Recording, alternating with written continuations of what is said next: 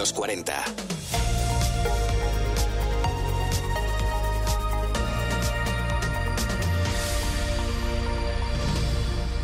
Hola Classic, soy un ser humano nacido en el siglo XX en el hemisferio sur del planeta Tierra. Mi nombre es Bruno Sokolovich. Te escribo y leo esta carta desde el hemisferio norte en el año 22 del siglo XXI para que viaje en el tiempo y el espacio hacia ti.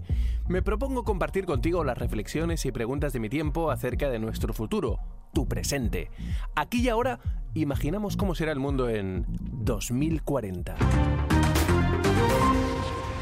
Seguro que ya nadie hablará de transformación digital, porque la realidad habrá incorporado esa vieja novedad con total naturalidad. Y será difícil distinguir digital de analógico, así como lo natural de lo artificial. Las fronteras entre lo biológico y lo tecnológico llevarán un tiempo difuminándose, y poca gente se acordará de una palabra pasada de moda, el metaverso. Pero que nadie hable ya de universos dentro del universo no significa que hayan dejado de existir. De hecho, nos vienen acompañando desde hace miles de años, como mínimo desde que existe la conciencia.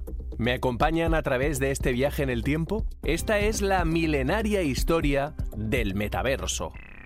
¿Qué fue antes? ¿La palabra o la imaginación?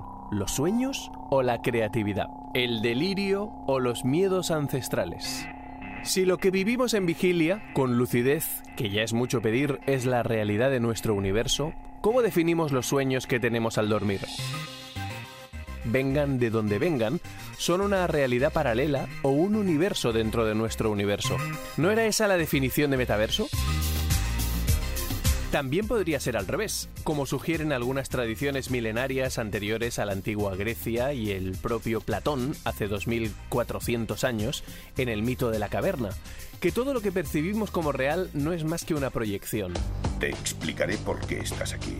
Estás porque sabes algo, aunque lo que sabes no lo puedes explicar, pero lo percibes.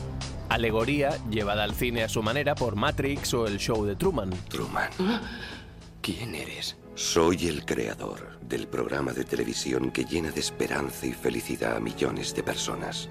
¿Y quién soy yo? El protagonista. Y que nuestro camino hacia la verdad, si algún día llegamos a ella, nos permita salir de la cueva, ascender de la oscuridad a la luz exterior, salir de Matrix, del metaverso.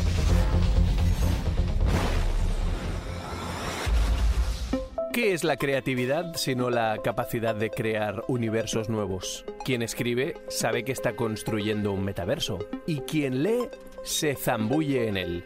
No hace falta gafas de realidad virtual, ni electricidad, ni conexión a ninguna red. Basta con uno de los dispositivos más revolucionarios de la historia del ser humano, el libro. Y si no puedes leer, alguien que te lo lea.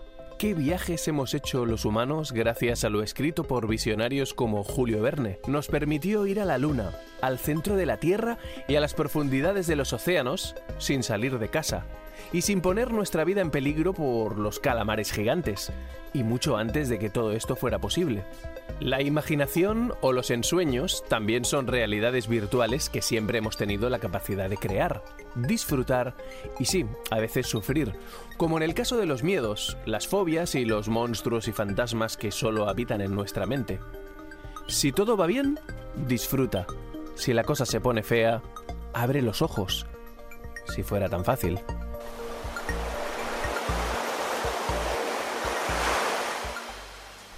Hay metaversos que pueden complicar tu existencia. Un mal viaje, lisérgico, por ejemplo, o un delirio provocado por un problema de salud mental. No poder despertar de una pesadilla es la peor de las realidades posibles. Y un viaje astral. Ya sea fantasía o superpoderes esotéricos, salir de tu cuerpo y poder observarte desde fuera, ¿no te suena a metaverso? Yo lo más parecido lo he experimentado meditando, cuando te conviertes en el observador de todo tu universo, incluyéndote a ti, tu cuerpo, tu mente, tu respiración, lo que sientes.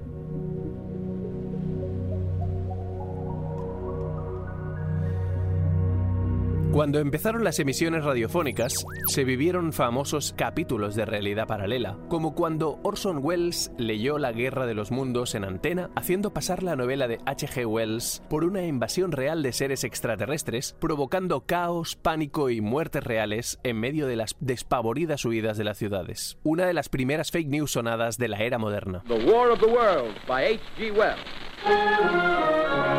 Ahora sabemos que en los primeros años del siglo XX, el mundo estaba siendo atentamente observado por inteligencias muy superiores a la del hombre, y sin embargo igualmente mortales. Sabemos ahora que mientras los seres humanos se afanaban en sus diversas ocupaciones, eran escrutados y estudiados. Y luego, en el último siglo, ya vendrían los metaversos de las pantallas.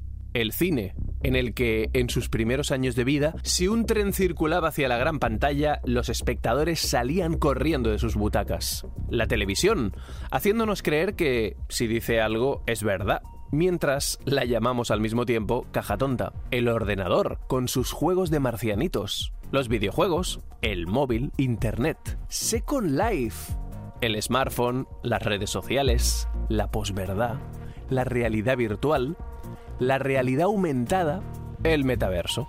Mismo perro, con diferente collar.